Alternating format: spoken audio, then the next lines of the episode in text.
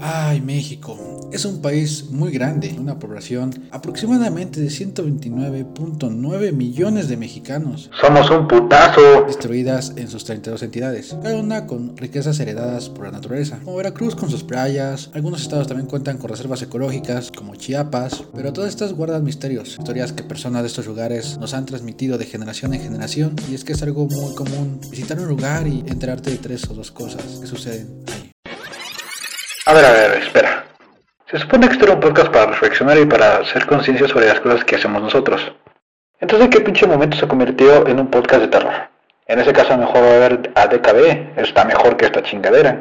A ver, humano promedio, el podcast trata sobre las cosas que construyen a la sociedad mexicana. Y las historias que te voy a contar hablan sobre las cosas que le pasan a las personas a lo largo de su vida. Por lo tanto, forman parte de este podcast. Ya siéntate, hijo de tu pinche madre y cómete la marucha que compraste a sobreprecio. Bueno, ¿en qué estaba? Ah, sí. El Estado de México es uno de los estados más grandes, aproximadamente con 125 municipios.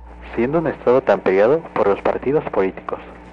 Lejos de ser uno de los estados que aporta una porción de la economía interna, también es uno de los lugares que se ha construido mediante cosas inexplicables.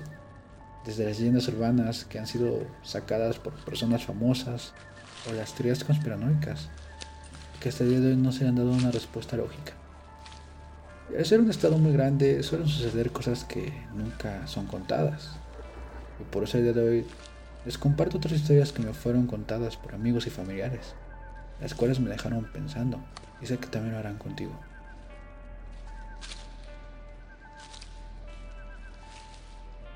Cabe recalcar que son historias que nadie asegura que sean reales a menos que tú lo creas. Y en el número uno tenemos... Sectas en México.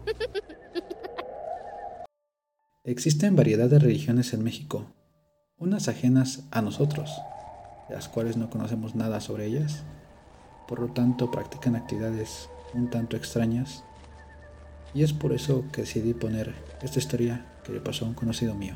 Te cuento mi historia, pero te soy sincero, es algo que no me gustaría que viviera cualquier otra persona. Era el año 2006.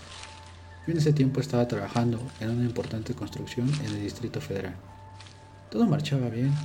Trabajaba toda la semana y venía a Toluca fines de semana para pasar tiempo con mi familia. Cuando me ocurrió todo esto fue en el mes de octubre, casi a finales. Faltaba una semana para Día de Muertos, por lo que yo estaba muy contento, de que siempre en esas fechas mi familia y yo vamos a los panteones a recordar a los seres que ya no están con nosotros. Sin embargo, una noche, me parece que era jueves, y como siempre, todos los trabajadores salíamos a las 7 para ir al lugar donde rentábamos y así poder descansar, comer y una que otra vez tomar una cerveza con un amigo.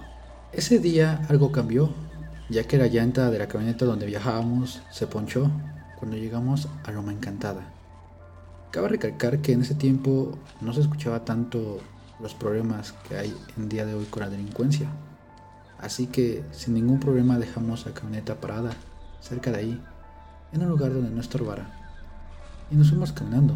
Éramos como 10 personas y se nos hizo fácil cruzar por el Cerro de la Estrella, ya que no iba a haber ningún camión que nos llevara, porque estábamos todos sucios y la gente podría malinterpretar las cosas. Seguimos caminando por un buen rato. Ya era tarde, como las ocho y media. Y todo iba bien. Íbamos echando broma, hablando sobre las cosas chistosas que pasaban en el trabajo. Pero de repente, cerca del mirador del Cerro de la Estrella, se empezaron a escuchar ruidos. Nosotros pensamos que tal vez eran turistas. No pusimos atención y seguimos avanzando. Casi antes de llegar al Petro Girfo, se empezaron a escuchar voces en forma de coro. Fue ahí donde uno de nuestros compañeros nos dijo que el Cerro de la Estrella era muy famoso, porque ahí se practicaban rituales o se llevaban a cabo misas negras. Nos aconsejó que lo mejor era evitarlos, para no tener problemas, o más bien aún, evitarnos llevar un mal sabor de boca. Seguimos caminando, todos en silencio, y te juro que era inquietante, ya que cada que nos acercamos más al Valle de Luces, tercera sección, el cual era nuestro lugar de destino, escuchaban más y más voces. Nos entró el pánico y empezamos a voltear a todos lados, ya que nos sentíamos observados. Nos sentimos aliviados cuando vimos luz naranja. Pensamos que eran luces de alumbrado público, pero para nuestra sorpresa, esa luz era fuego, que alumbraba lo que personas con túnicas rojas y negras hacían en forma de oración. Era imposible no prestar atención, y más cuando apareció un sujeto bastante alto, con una túnica negra, el cual llevaba en sus manos un objeto.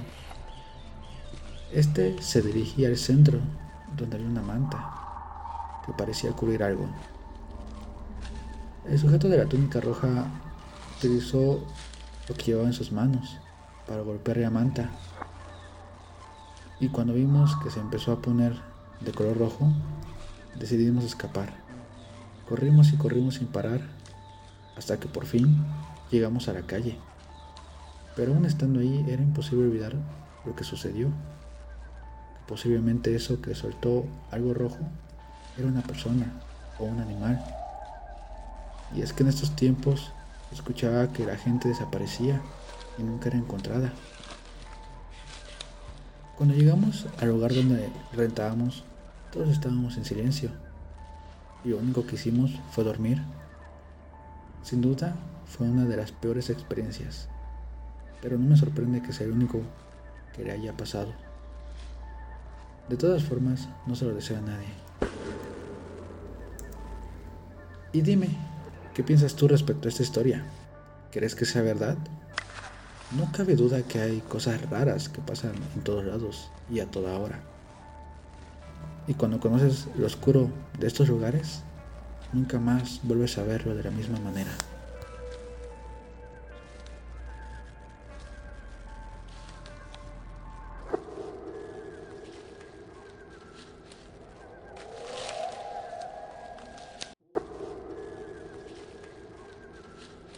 Figuras religiosas.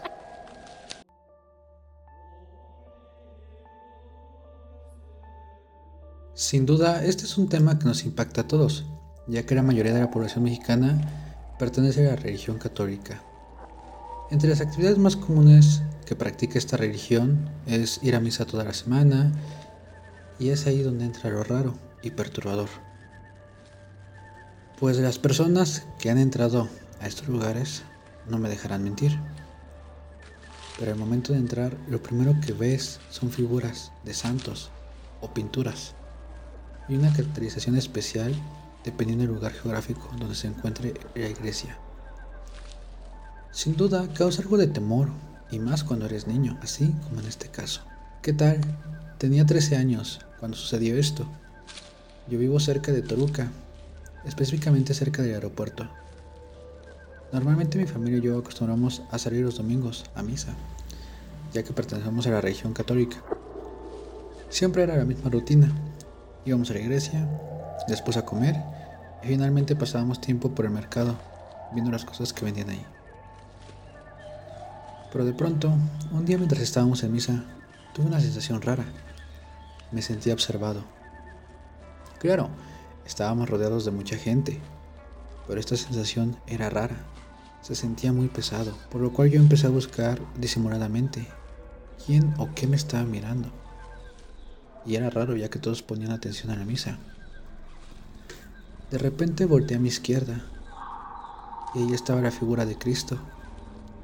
Me le quedé viendo por curiosidad, ya que tenía una vestimenta nueva, de color morado, por las fechas en las que estábamos, ya que se acercaba Semana Santa, por lo cual se me hizo curioso. Cuando estaba decidido a voltear para poner atención a lo que decía el padre, pude ver cómo esta figura movía sus ojos hacia mí como si me estuviera observando, solamente a mí. Lo único que hice fueron señas de que quería ir al baño. Pero traté de calmarme. Incluso llegué a hablar conmigo mismo, a decirme que esa figura está hecha de cera y no podía moverse por sí sola, ya que solamente era una figura, solamente eso. Sin más, salí del baño y afuera estaba una persona que me dijo tranquilo niño. Yo también lo vi, que hizo que todo mi cuerpo se pusiera de piel chinita. Fue ahí donde supuse que lo que había visto era real. Sin decir nada me marché del baño y esperé afuera, en una de las bancas, y cuando acabó la misa busqué a mis papás. Estos me regañaron y me preguntaron que por qué no había entrado. Yo solo les dije que me encontré a un compañero de la escuela y me quedé a platicar con él. Durante toda la tarde no dejaba de pensar en lo que vi. Pensé que me estaba volviendo loco. Le conté a mi mejor amigo qué es lo que me había pasado, pero él solo se burló de mí y me dijo que era una gallina, que cómo era posible que algo sin vida me diera miedo. Fue ahí donde me enojé y le dije que yo no era ninguna gallina y que podía ir solo y pasar un rato adentro. Entonces pasó lo que normalmente hacen las personas a esa edad, retar. Me retó y me dijo que fuera, pero entonces yo lo reté para que me acompañara. Total, fuimos un día que no teníamos clases. Si mal no recuerdo, fue un jueves. Al parecer era jueves santo. Fuimos como por las tres y media de la tarde era cuando no había gente. Entramos y nos sentamos en la banca donde estaba la otra vez yo. Estuvimos 10 minutos y ya estábamos aburridos y queríamos irnos. Y cuando me iba a levantar, mi amigo me agarró la mano y me dijo, mira. Yo volteé y ahí estaba la figura de Cristo observándonos. Yo supuse que así era como lo habían colocado ya que no lo recordaba si la vez pasada que había venido. Sin embargo, pude ver cómo lentamente su boca cambiaba de forma, como si estuviera sonriendo o algo así. Yo entré en pánico y quería irme, pero no podía hacerlo. Solo me quedé viendo la figura, cómo lentamente cambió su expresión.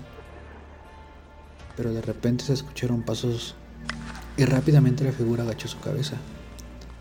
Era el padre, el cual nos regañó y nos dijo que por qué nos estábamos riendo. Yo no recuerdo haberme reído ni escuchar a mi amigo reírse.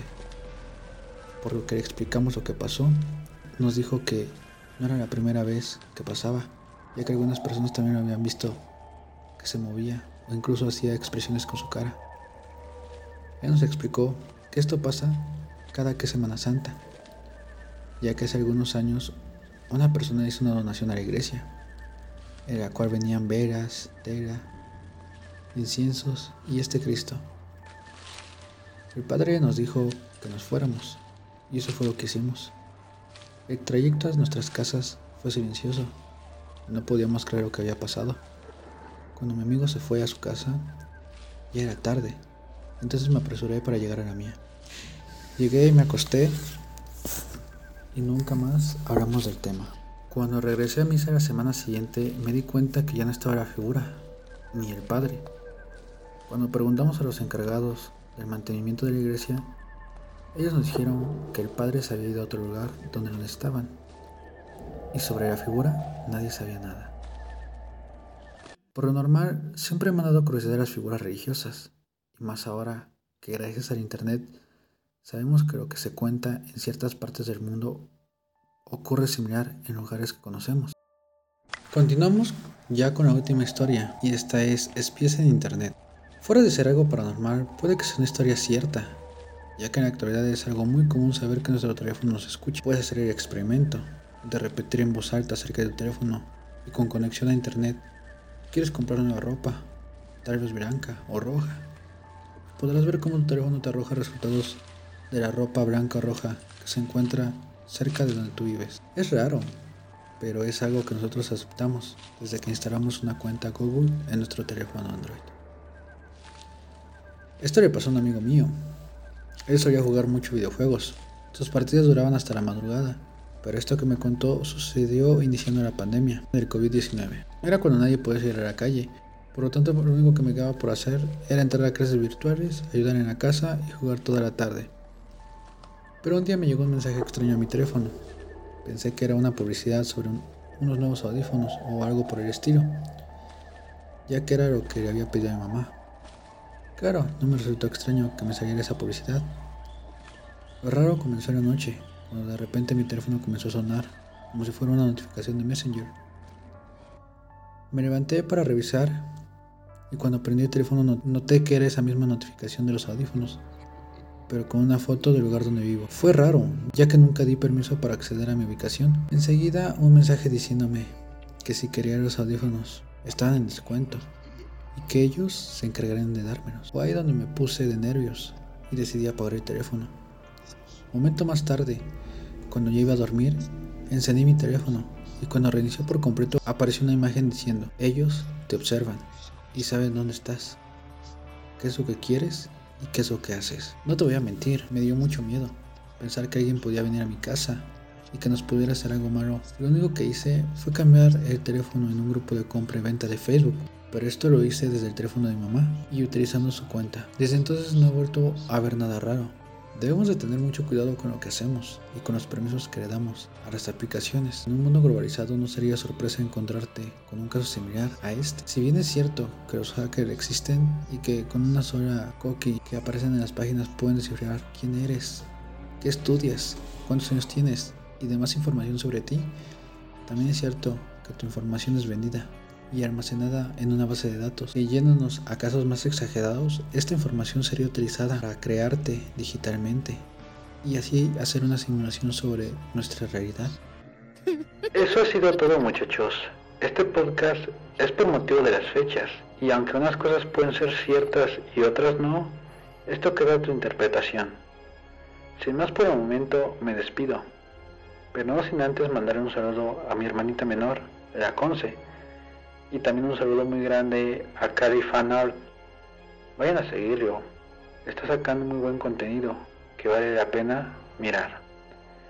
También un saludo para Vero Berito, para Virtual. Vayan y sigan muchachos en su página. Muchas gracias por el apoyo. Nos vemos.